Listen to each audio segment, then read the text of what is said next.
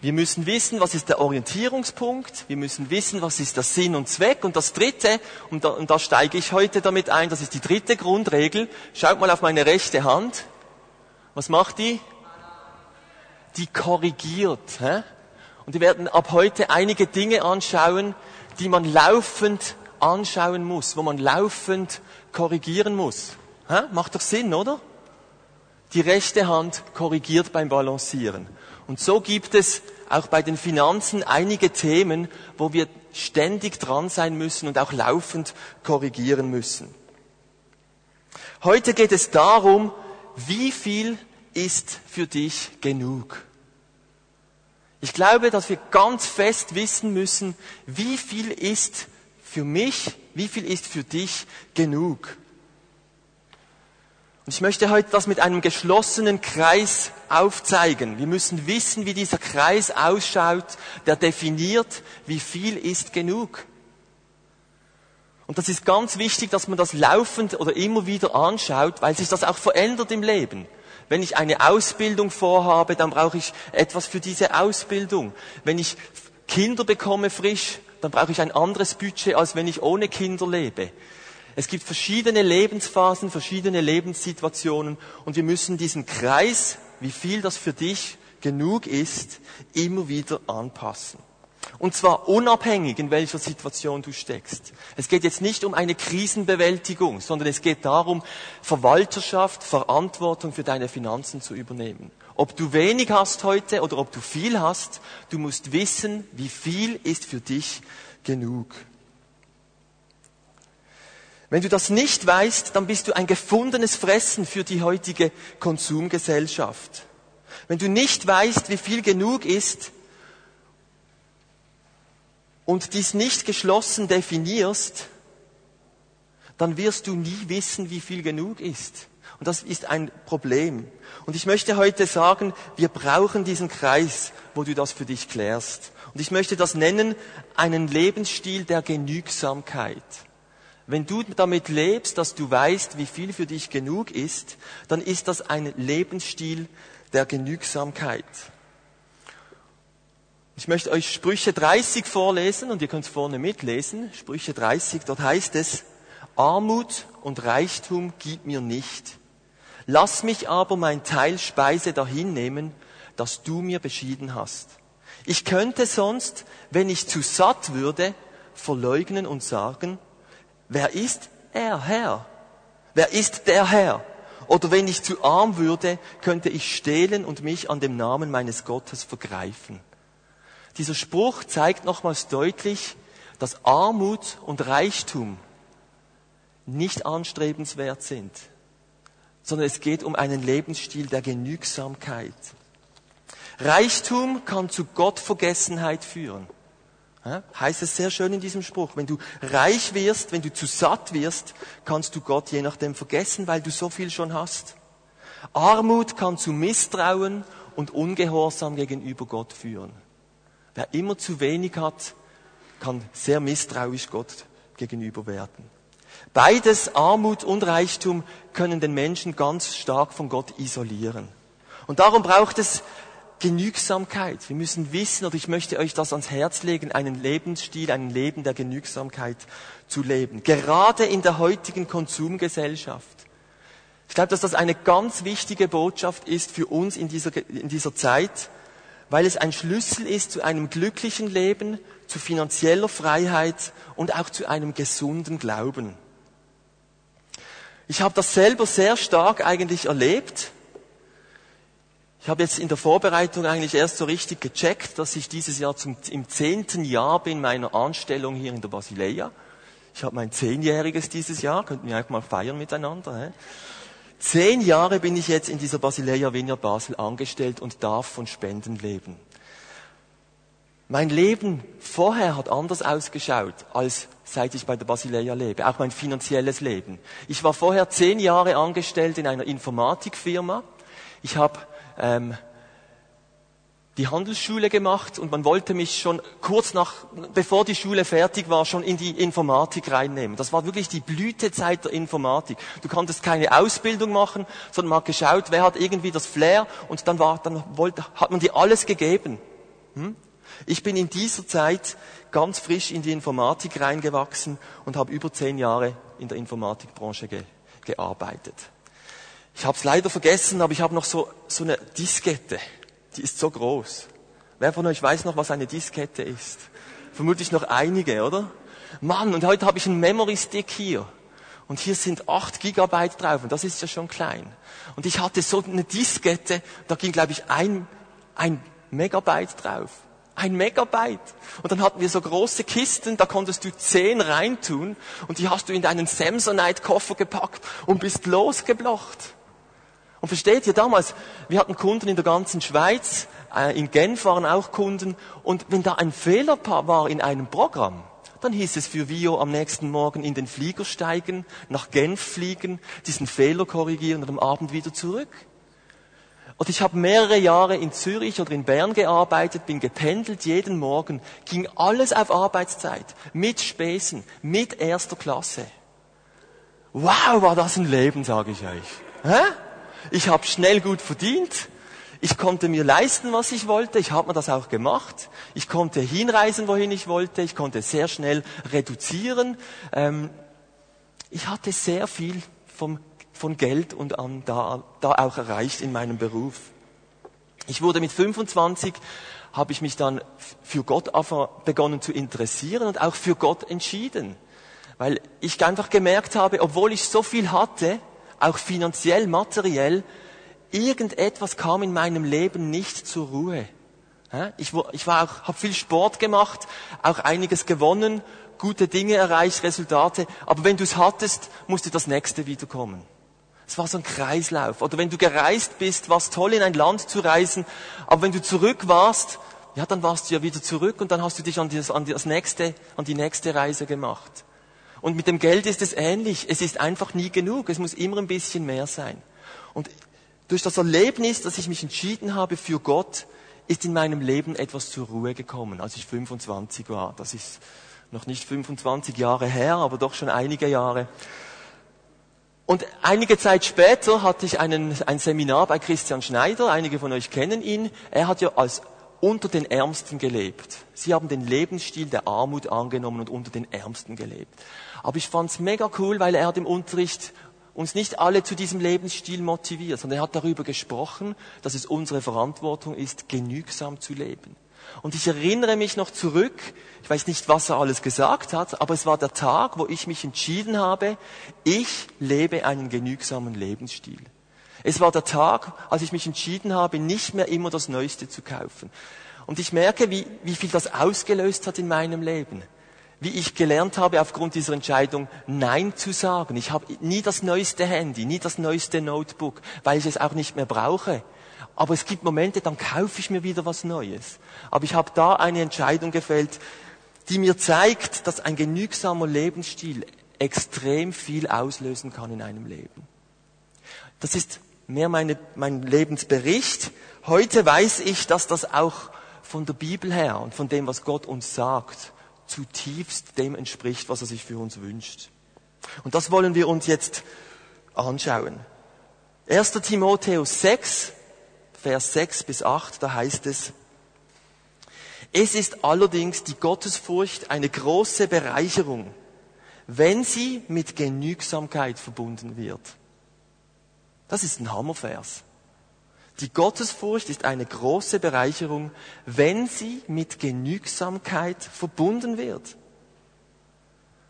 Merkt ihr etwas? Könnte es sein, dass uns in dieser Zeit, wo wir immer alles haben wollen, alles besitzen möchten, alles erreichen, wir gar nicht mehr lernen, genügsam zu leben und auch unser Glaube nicht mehr reicht, genug zu sein?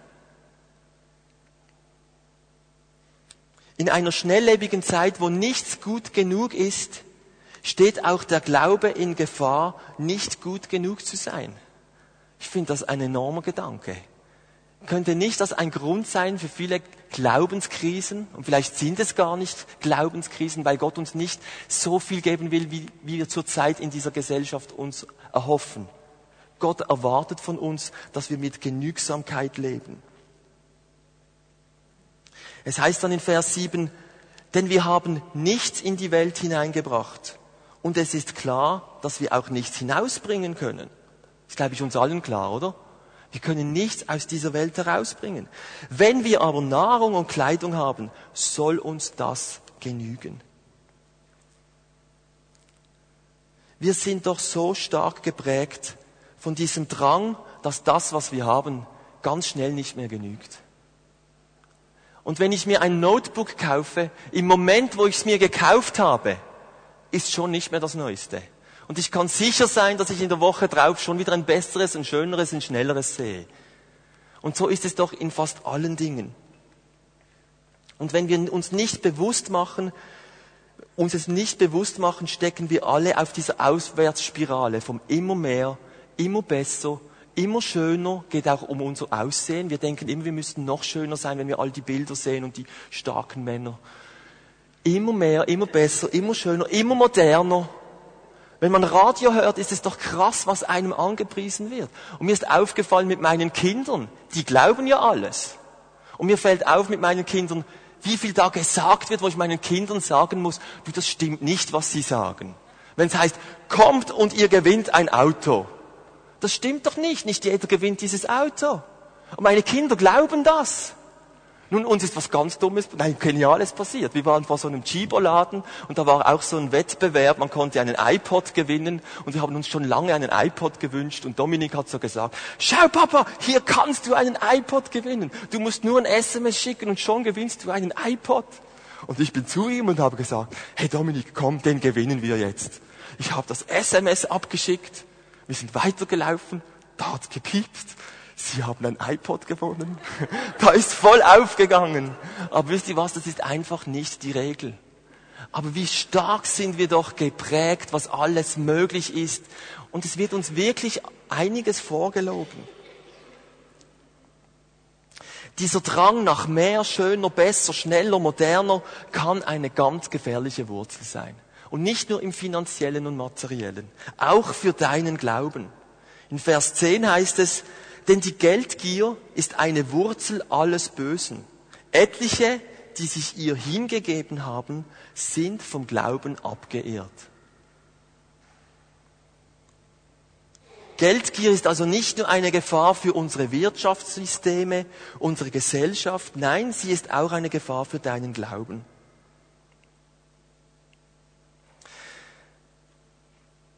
Wir haben euch vor einiger Zeit die Aufgabe gegeben, alle eure Auf Ausgaben aufzuschreiben. Heute möchte, ich euch dahin führen, dass ihr aus dieser Auflistung definieren könnt, wie viel ist für dich genug. Also ihr müsst eigentlich damit rechnen, dass ihr diese Aufgaben machen solltet, wenn es am Schluss aufgehen könnte. Aber es ist natürlich jedem überlassen, ob er das will. Aber ich glaube, dass es absolut wichtig ist. Und wenn du es nur jetzt einmal in deinem Leben machst, Mach's doch mal. Deine Ausgaben aufschreiben, sie beobachten und für dich mal definieren, wie viel genug ist. Warum müssen wir wissen, wie viel genug ist? Ich möchte euch vier Gründe geben. Weil genug sonst nie genug ist. Das ist ein schwieriger Satz. Weil genug sonst nie genug ist. Ein Philosoph Epikur hat gesagt, wem genug zu wenig ist, dem ist nichts genug. Wem genug zu wenig ist, dem ist nichts genug. Genug darf nicht einfach ein Gefühl sein und wir denken, ja, ich lebe es irgendwie, sondern es sollte möglichst ein messbarer Wert sein. Wie viel ist für dich genug? Und wenn du das nicht weißt und ihr habt auf eurem Predigtzettel so zwei Kreise, dann lebst du mit einem sogenannten offenen Kreis. Und ihr seht auf diesem Bild beim offenen Kreis, dass da oben hineinkommt, immer mehr, immer besser, immer schöner, immer moderner. Du bist, du bist nicht geschützt vor dem. Weil du müsstest, ja, du lebst mit einem offenen Kreis. Und das ist der zweite Grund, warum wir es wissen müssen. Weil diese, die Konsumgesellschaft uns mit dem Drang nach immer mehr antreibt. Also ich nehme an, euch geht gleich wie mir. Wenn ich shoppen gehe, merke ich förmlich, wie mich das Zeugs glustet. Und ich habe gemerkt, seit es all die gibt, all die Fülle, oder? Habe ich diesen Newsletter und sehe, was es da alles gibt. Und dann renne ich nach Deutschland und, und kaufe mir was. Geht's euch auch so? Oder bin ich der Einzige, der so funktioniert? Oder, ja, so, Interdiscount ist für mich auch so ein Laden, da gibt's noch die Schnäppchen, nur fünf Franken, so irgendein Schraubzeugerset, oder meine Frau sagt immer, ich kaufe Doppelstecker und Verlängerungskabel. Spielt ja keine Rolle. Ich weiß nicht, was dein Ding ist, aber wir sind irgendwo in diesem System, das ist immer mehr und immer weniger.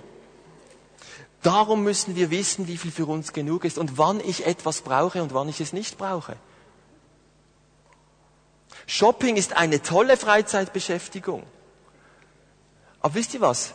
Ja, und es ist so, es ist mehr als einfach einkaufen, es ist heute ein Erlebnis. Und ich werde euch, werdet es merken, es geht nicht darum, das nicht mehr zu machen. Aber mach es kontrolliert mit einem geschlossenen Kreis in deinem Leben, damit du nicht aufgefressen wirst von der Konsumgesellschaft. Das war der zweite Grund. Der dritte Grund, warum wir es wissen müssen, und jetzt kommen ganz geniale Punkte, die auch deine Gottesbeziehung angehen. Du musst wissen, wie viel genug ist, damit du Gott ganz konkret um Versorgung bitten und danach auch erleben kannst, dass er dich versorgt. Und ich habe mich zwar mal entschieden, genügsam zu leben, aber ich merke, ich bin da nicht so weit gegangen, dass ich wirklich so konkret bitten kann. Und ich merke da auch, ich bin am Punkt, wo ich das verändern möchte. Ich möchte ganz konkret mit Gott unterwegs sein und ihm formulieren können, was ich brauche, weil nur dann kann ich ja auch erleben, dass er mich versorgt. Versteht ihr? Es kann dir ganz schnell passieren, dass Gott dich versorgt und du merkst es nicht, weil du nämlich schon wieder am nächsten dran bist. Wie viele Gebete sprechen wir um etwas und wir, wir, wir merken gar nicht, dass es einge, wie sagt man, erfüllt wurde ähm, und sind schon wieder am nächsten dran. Lasst uns doch ganz konkret mit Gott unterwegs sein, auch mit unseren materiellen und finanziellen Wünschen. Und der vierte Punkt, warum wir es wissen müssen, weil Gott durch dich in diese Welt wirken möchte. Gott möchte durch dich in diese Welt wirken. Und das sehen wir sehr schön im zweiten Korintherbrief. Das ist im Fall ein Hammerbrief. Da können wir Paulus beobachten, wie er Geld, ich sage jetzt nicht eintreibt, wie er auf Tournee ist, um Geld für die Muttergemeinde in Jerusalem zu sammeln. Und ich finde es zum Teil hammermäßig, wie er das macht. 2. Korinther 9,8 sagt dann Paulus, Gott, also er, Gott, wird euch dafür alles schenken, was ihr braucht. Ja, mehr als das. Andere Übersetzungen schreiben, er wird euch im Überfluss geben. So werdet ihr nicht nur selbst genug haben, sondern auch noch den anderen Gutes tun können. Sind das nicht tolle Verse? Gott möchte dir genug geben.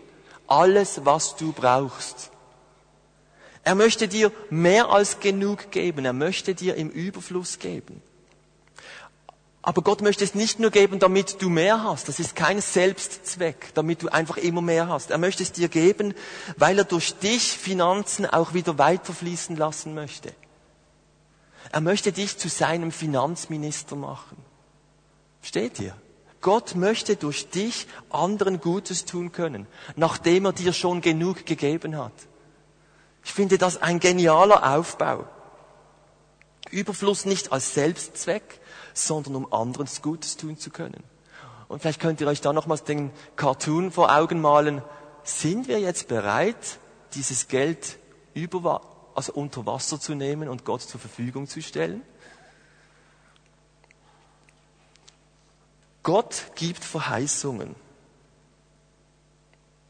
Gott möchte dir genug geben. Das sind Gottes Verheißungen. Gott möchte dir mehr als genug geben. Und er möchte durch dich sogar anderen Gutes tun. Ich finde das geniale Verheißungen, weil Gott mit uns rechnet. Das hat natürlich auch eine zweite Seite. Gottes Verheißungen bedeuten immer auch, dass wir Verantwortung übernehmen sollen. Und das möchten wir jetzt noch an. Das sind die nächsten. Jetzt muss ich schnell schauen. Genau das ist der nächste Punkt. Was ist meine Verantwortung, damit Gott mich in der Art versorgen und mich gebrauchen kann in dieser Welt? Hebräer 13, Vers 5 heißt es, seid nicht hinter dem Geld her, sondern zufrieden mit dem, was ihr habt. Hä? Genügsam. Seid zufrieden mit dem, was ihr habt. Denn Gott hat uns versprochen, niemals werde ich euch verlassen. Ich werde für euch sorgen, dass es euch an nichts fehlt. Drückt noch einmal aus, dass Gott uns versorgen möchte. Und ich möchte dir vier Schritte mitgeben, wie du diese Versorgung Gottes erleben kannst. Und das erste ist, entscheide dich für Genügsamkeit. Ich muss dir sagen, ich mag mich erinnern, ich kann mich erinnern, als ich mich dafür entschieden habe, und das hatte Auswirkungen. Vielleicht ist für dich heute der Tag, wo du dich dafür entscheidest. Wäre schon mal ein Riesenschritt. Entscheide dich für Genügsamkeit. Das passiert nicht von alleine.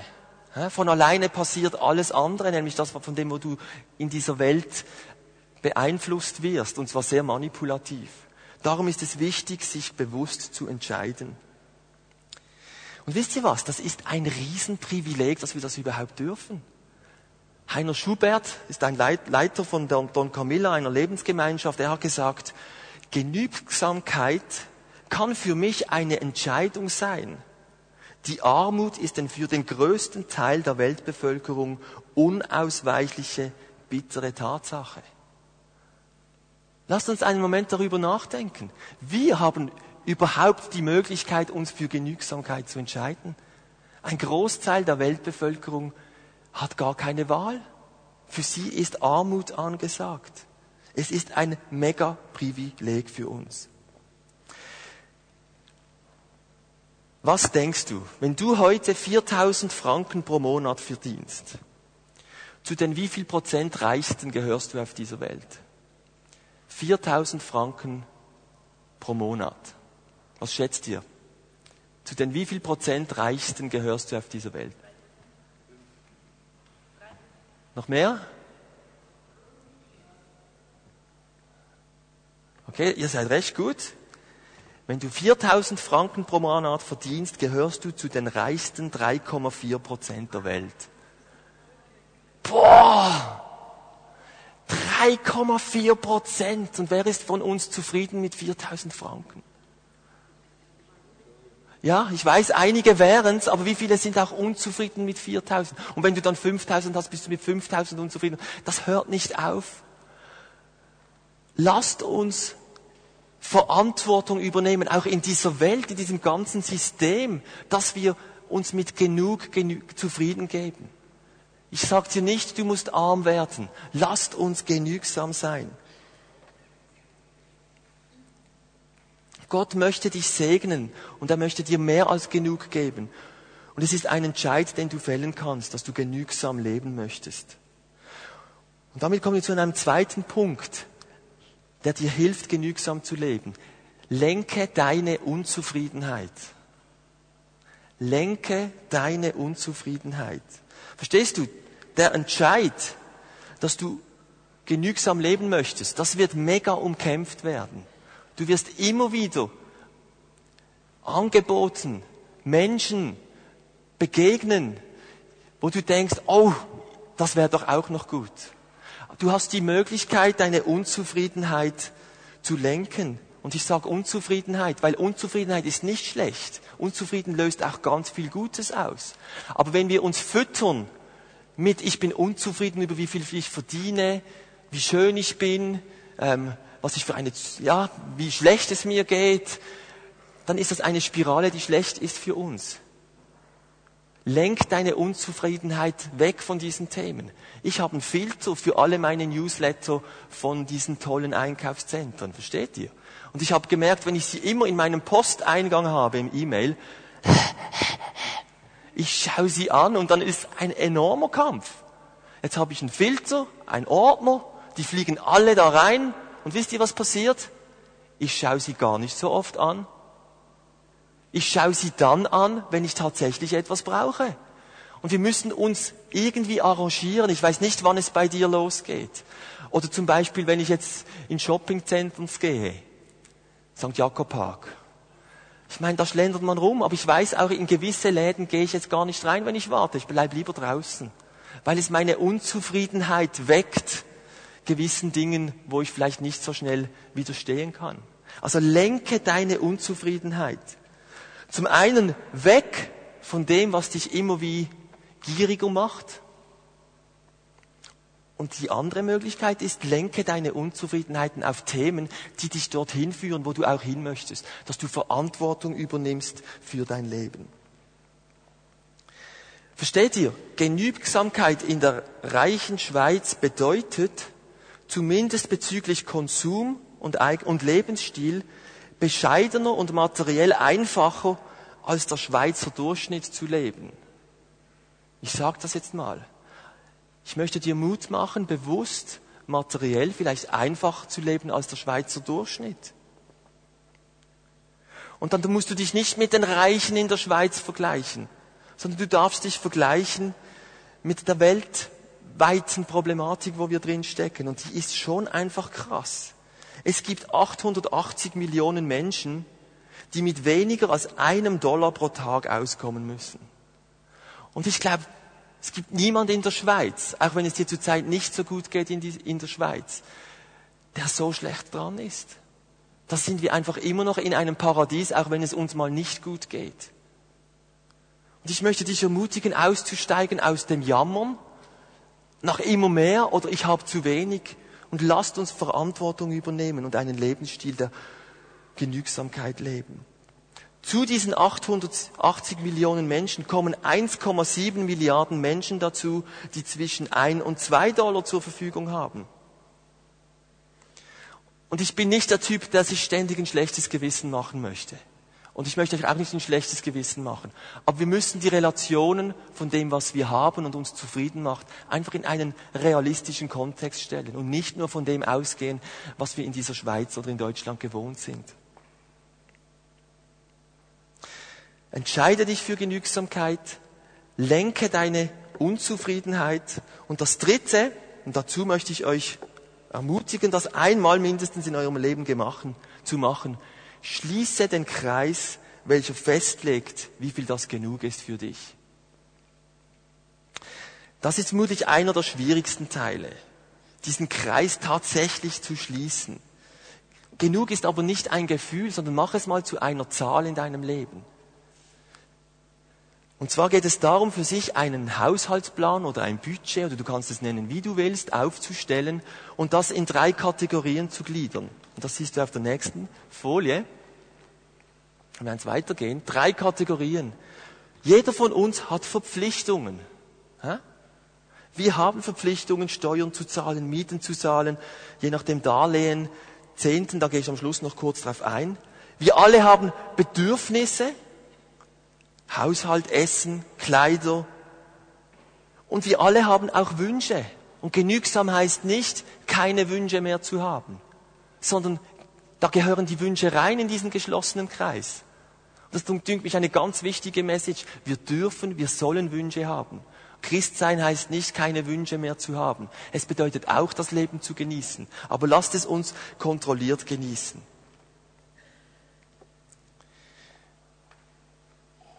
Auch Sparen gehört dazu. Aber wisst ihr, was uns passiert ist in der Schweiz? Wir sparen einfach irgendwie drauf los. Also ich habe so gelernt, Sparen ist das etwas vom Wichtigsten. Und ich habe gespart und gespart und gespart. Und als ich dann Vollzeiter wurde, haben wir abgehoben, was ja toll ist. Aber wisst ihr, was ganz genial ist? Wenn man mit einem Ziel spart, ich möchte dich ermutigen zu sparen, aber spare mit einem klaren Ziel. Für Gott ist die Größe dieses Kreises kein Problem. Versteht ihr? Du kannst mit Gott unterwegs sein und diesen Kreis definieren. Und vielleicht ist er am Anfang einfach riesig.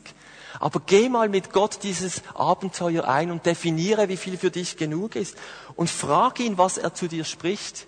Und ihr habt auf eurem Predigtzettel hinten drauf mal so eine Einteilung, wie so ein Budget am Schluss aussehen könnte. Ihr könnt das auch vom Internet runterladen bei uns und das dort eintragen und, und erhaltet Übersichten. Und es ist, das ist auch flexibel, versteht ihr? Das ist nicht Gesetzlichkeit. Und beim einen ist vielleicht, würdest du es lieber als das Bedürfnis noch reinnehmen. Das ist völlig okay. Also es ist nicht ein Korsett. Es soll dich in die finanzielle Freiheit führen. Auch Wünsche, pack deine Wünsche mal da rein und sei mit Gott unterwegs. Für Gott ist die Größe dieses Kreises kein Problem. Er möchte vielmehr von dir eine ehrliche Antwort. Wie viel ist für dich genug? Ist doch genial. Gott möchte uns genug geben. Es ist Gottes Wunsch, dass Geld in deine Hände kommt, damit es nämlich durch dich als Kanal wieder in die Welt fließen kann. Und wenn du dieses Budget machst, hast du am Schluss den Vergleich zwischen Einkommen und Ausgaben. Und vielleicht ist bei dir zurzeit das Einkommen, was du einnimmst, kleiner als die Ausgaben. Ist ganz wichtig, das wirklich mal zu realisieren und als Fakt zu sehen. Dann geh auf Gott zu. Weil er, er verheißt ja, dass er uns versorgt. Und sei mit Menschen unterwegs, die dir helfen, da rauszukommen aus diesem Minus. Und wir werden nächsten Sonntag über Schulden sprechen. Das ist ein ganz wichtiges Thema. Aber wir sollen das ehrlich und transparent mit Gott angehen.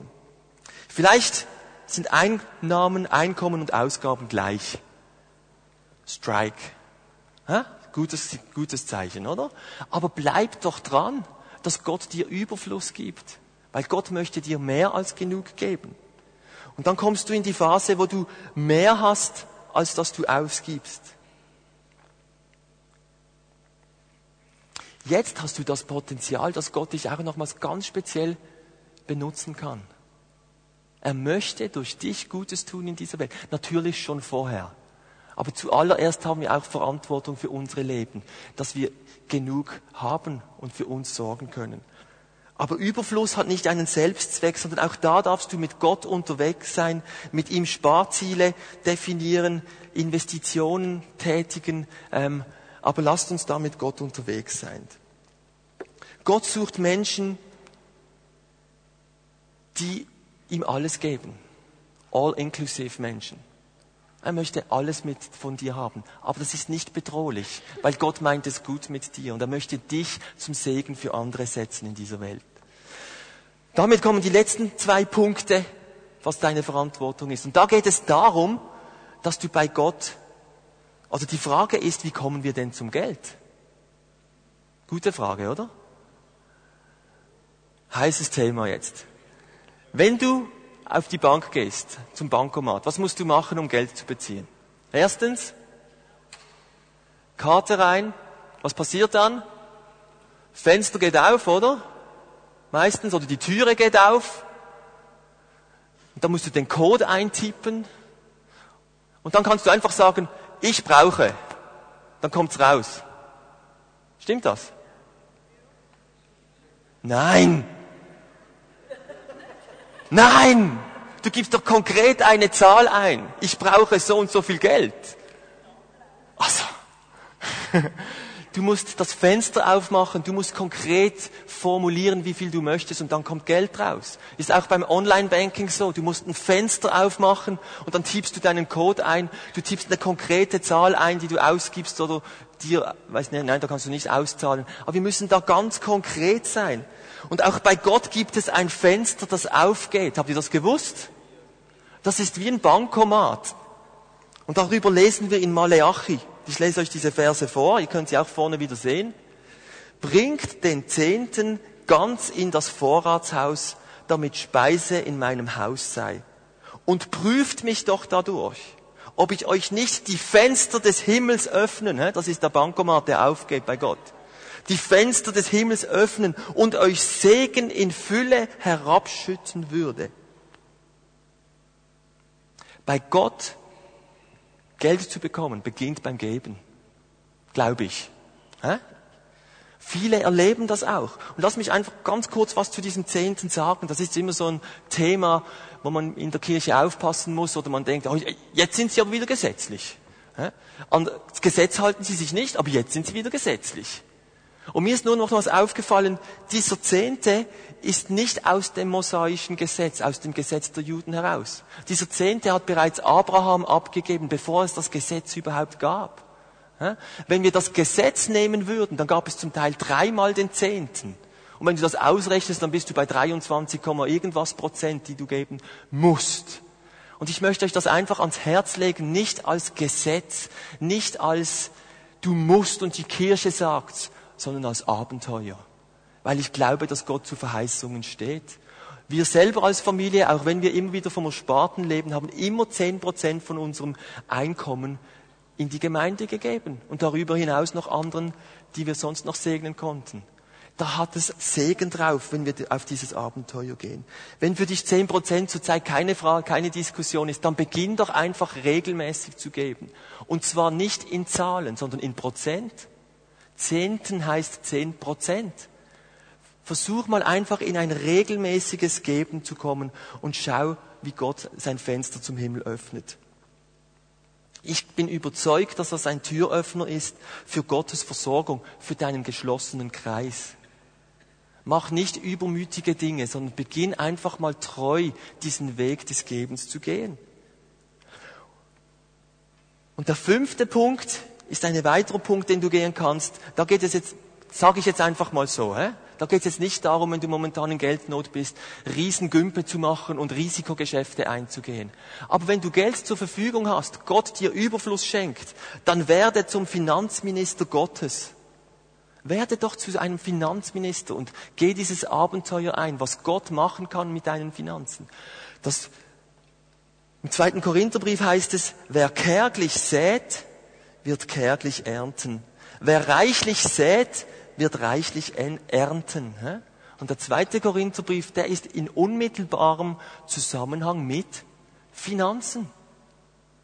Und versteht ihr, säen und ernten, man sät nicht das ganze Jahr durch immer ein bisschen, oder? Sondern man überlegt sich, wann ist der beste Moment, um zu säen? Und dann sät man. Und man sät nicht einen Apfelbaum und denkt, da kommen dann Rüebli raus. Das ist etwas sehr Strategisches. Ich überlege mir, wo möchte ich säen, was möchte ich säen und ich erwarte, dass es vielfach Frucht bringt. Säen und Ernten ist ein Prinzip über Finanzen mit einer Multiplikation dahinter. Ist doch genial, ein Apfelkern bringt einen Baum hervor, der über Jahre, Jahrzehnte x-fach Frucht bringt. Das ist Säen und Ernten. Wachstum schenkt Gott. Versteht ihr? Das ist auch bei den Finanzen so. Darum, ich kann dir nicht sagen, wie Wachstum passiert. Ich möchte dich einfach ermutigen, auf Gott zuzugehen mit deinen Finanzen und diese Prinzipien, die es gibt, auszuprobieren. Investment Banking ist momentan in der Krise, oder? Ich möchte euch ermutigen und lustig machen, bei Gott zu investieren. Ich, ich bin momentan auch mit Leuten unterwegs, die haben Schulden. Und da wäre es so toll, man hätte zinslose Darlehen, um jemanden, der wirklich raus will, begleiten zu können mit zinslosen Darlehen. Das wäre doch ein Moment, wo jemand einfach was säen könnte und vermutlich ganz viel ernten, weil vielleicht Menschen gesund werden, wieder ein gesundes Lot kommen. Ich möchte euch einfach jetzt lustig machen, in diesem Bereich vielleicht auch mal mit Gott gewisse Risiken einzugehen, auch auf dem finanziellen Bereich. Wie gesagt, das ist nicht der Teil vom geschlossenen Kreis, wenn du da noch am Kämpfen bist, geh doch einfach mal den treuen, konstanten Weg. Wenn du gesegnet bist mit mehr als genug, geh doch mit Gott den Weg, dass er dich herausfordert, große Dinge zu erwarten. Gott meint es gut mit uns. Glaubst du das?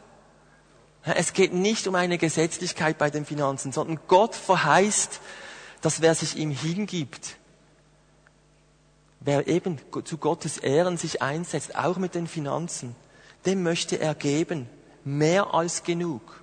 Er möchte dich zu seinem Finanzminister auf dieser Erde machen. Ich lade euch ein zu einem Lebensstil der Genügsamkeit und möchte dir das so mal mitgeben. Wir machen jetzt ein kurzes Timeout, wo du dir diese Gedanken nochmals auf dich wirken lassen kannst. Wir machen keinen spektakulären Aufruf oder so, dass ihr alle Portemonnaies jetzt mir abgebt. Es wäre doch noch was. Schmeißt eure Portemonnaies nach vorne, ich vermehre es. Nein. Aber hey, überleg doch jetzt in diesen Momenten, wo du momentan stehst. Ich glaube, das ist eine mega wichtige Message in diese Zeit hinein. Doch ich sage noch einen Satz. Wir hatten ein Coaching-Seminar. Da war Chris Renfer da und er ist ein Businessman und er hat gerade eine neue Stelle angefangen bei einer Bank in Basel. Und interessant, dass er als absoluter Nicht-Banker wurde geholt, um in dieser Bank, bei diesen Reorganisationen, wo sie drin stecken, mitzuarbeiten. Ich habe gedacht, hä? Jetzt brauchst du doch einen Bankspezialisten, um diese Bankprobleme und Finanzprobleme zu lösen. Und er hat dann einiges ausgeführt und hat gesagt, wisst ihr, also er glaubt, dass wir nicht in einer Finanzkrise stecken. Wir reden immer von der Finanzkrise. Sondern dass wir in einem Umbau stecken von dem Finanzsystem. Und der Unterschied von einer Krise zu einem Umbau ist, bei einer Krise, da, da, musst du einfach mal in Deckung gehen, schauen, dass so wenig wie möglich kaputt geht und du machst aber möglichst gleich wieder weiter. Und er sagt, nein, was momentan gefragt ist, dass dieses Finanzsystem radikal umgebaut wird. Und ich glaube, das merken ja viele, oder? Hast du sicher auch schon gemerkt, dass wir sind in Systeme geraten, die nicht aufgehen. Es braucht einen Umbau des Finanzsystems. Ich bezweifle, bin nicht sicher, ob uns das gelingt weltweit. Vielleicht, wäre schön. Lasst uns für die Menschen beten, die da dran sind. Aber ich glaube, dass es genau auch das Thema ist für uns, die wir aufgewachsen sind in dieser Zeit, in dieser Zeit des Überflusses, des Konsums. Und darum lade ich dich wirklich ein. Tauch ein in dieses Thema in deinem Leben und sei mit Gott unterwegs und frag ihn, wo, wo muss ich was lernen? Ich habe gemerkt, ich muss was lernen. Ich möchte weitere Schritte gehen, um ein Verwalter zu sein mit meinem Geld, das Gott mir anvertraut.